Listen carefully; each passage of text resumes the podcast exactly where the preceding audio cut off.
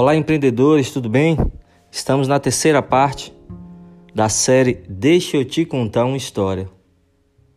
E essa é a história de um menino que, assim que nasceu, a mãe notou que ele era diferente. Na hora de mamar, na hora de brincar com os amiguinhos, muitas vezes ele ficava mais quieto, mais no canto dele, mais introvertido. E ela notou que o rosto dele era triste. Nenhuma mãe gostava de ver o filho triste. Ela queria ajudá-lo e levou ao médico. O médico diagnosticou o maior temor da mãe.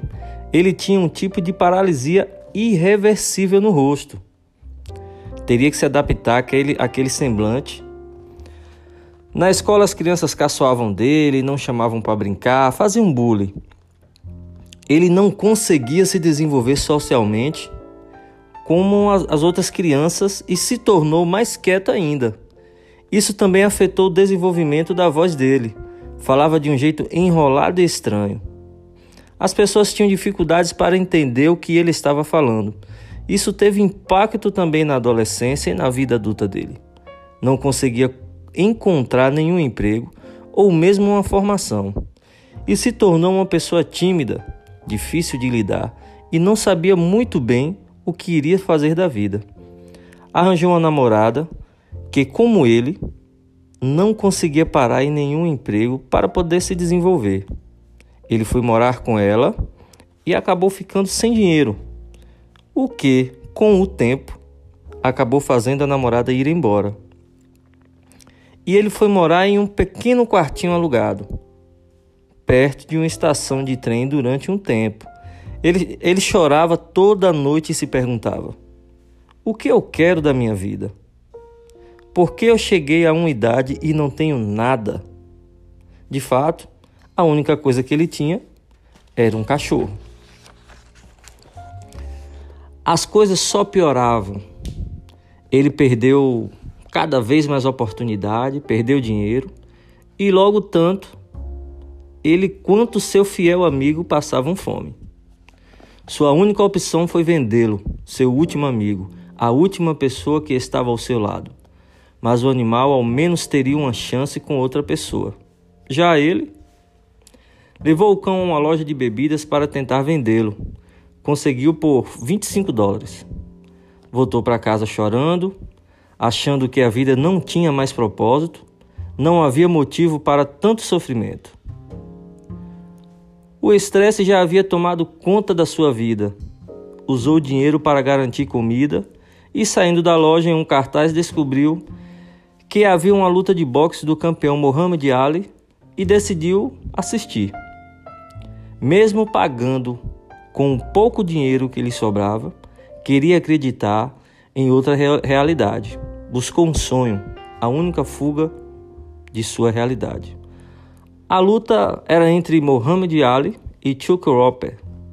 O lendário Muhammad Ali foi superior, mas o Roper aguentou como um guerreiro.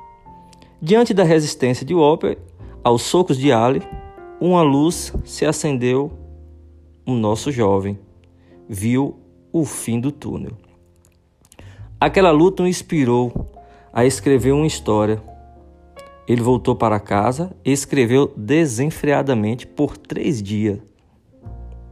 Não comia, não dormia, seu foco era total. Precisava colocar no papel aquela ideia que havia recebido por inspiração.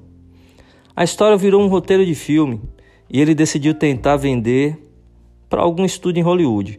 Ele ofereceu o roteiro a um primeiro estúdio, mas a condição é de que só venderia se ele interpretasse o papel do protagonista da história. O estúdio se interessou e ofereceu 125 mil dólares, uma fortuna inimaginável para ele, principalmente naquela época que vivia com centavos no bolso, mas havia uma condição que o estúdio queria uma estrela de verdade para o filme, não um desconhecido com nenhuma experiência com atuação. Nosso amigo recusou aquela montanha de dinheiro e saiu com o roteiro embaixo do braço. Na semana seguinte, o estúdio entrou em contato eles haviam analisado melhor e decidiram melhorar a oferta. Subiram o valor de compra para 250 mil dólares. Ele recusou. Dias depois, subiram para 350 mil dólares. Não fez diferença. Ele estava determinado a seguir a sua intuição. Não importava o dinheiro. Todas as ofertas foram rejeitadas. O estúdio sabia do potencial, mas como aceitar o rosto desconhecido, desformado, com semblante triste e fala arrastada para o papel principal? Então fizeram a última oferta. Aceitaram que ele fosse o ator, mas o risco teria que ser todo dele. Pagaria míseros 35 mil dólares. 10% da última oferta. E uma possível participação nos lucros. Ele aceitou na hora. Era isso que precisava. Ele então almejava o dinheiro, mas uma oportunidade. E já que ninguém lhe oferecia a oportunidade, ele a criou.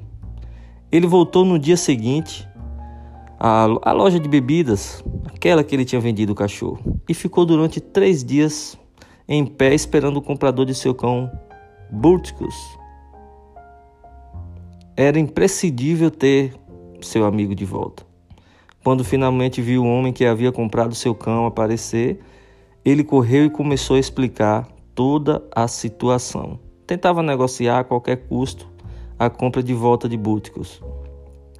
O comprador estava irredutível, mas ele insistiu, insistiu, insistiu. O homem cobrou a quantia astronômica de 15 mil dólares. Ele pagou e voltou para casa com Búticos. Valeu cada centavo. Você sabe de quem é essa história? Quem era o escritor faminto que sonhava grande e passou por tudo isso para realizar seu sonho? Bem, talvez mencionar o filme Rock ajude você a descobrir. Rock estreou em 1976, tendo Sylvester Stallone como um protagonista, foi sucesso de bilheteria, público e escrita. No ano seguinte, foi indicado a 10 categorias do Oscar, venceu 3, melhor filme, melhor diretor e melhor edição. Ainda venceu o Globo de Ouro com o melhor filme. E aquele menino que sonhava ser ator e tinha paralisia facial foi indicado ao Oscar na categoria de melhor ator. E ainda garantiu que seu companheiro Butkus aparecesse no filme. E todos nós conhecemos ele como Rambo, Rock Balboa. E a moral da história: faça das suas limitações um degrau para a sua vitória. Não deixe que ninguém te diga que você não sabe, porque você pode aprender. Não deixe que ninguém te fale que você é incapaz, porque você é um ser humano e você pode aprender. Persista sempre. A persistência, ela é o segredo de tudo. Não adianta você ter dons, não adianta você conhecer coisas e não persistir. Persista sempre.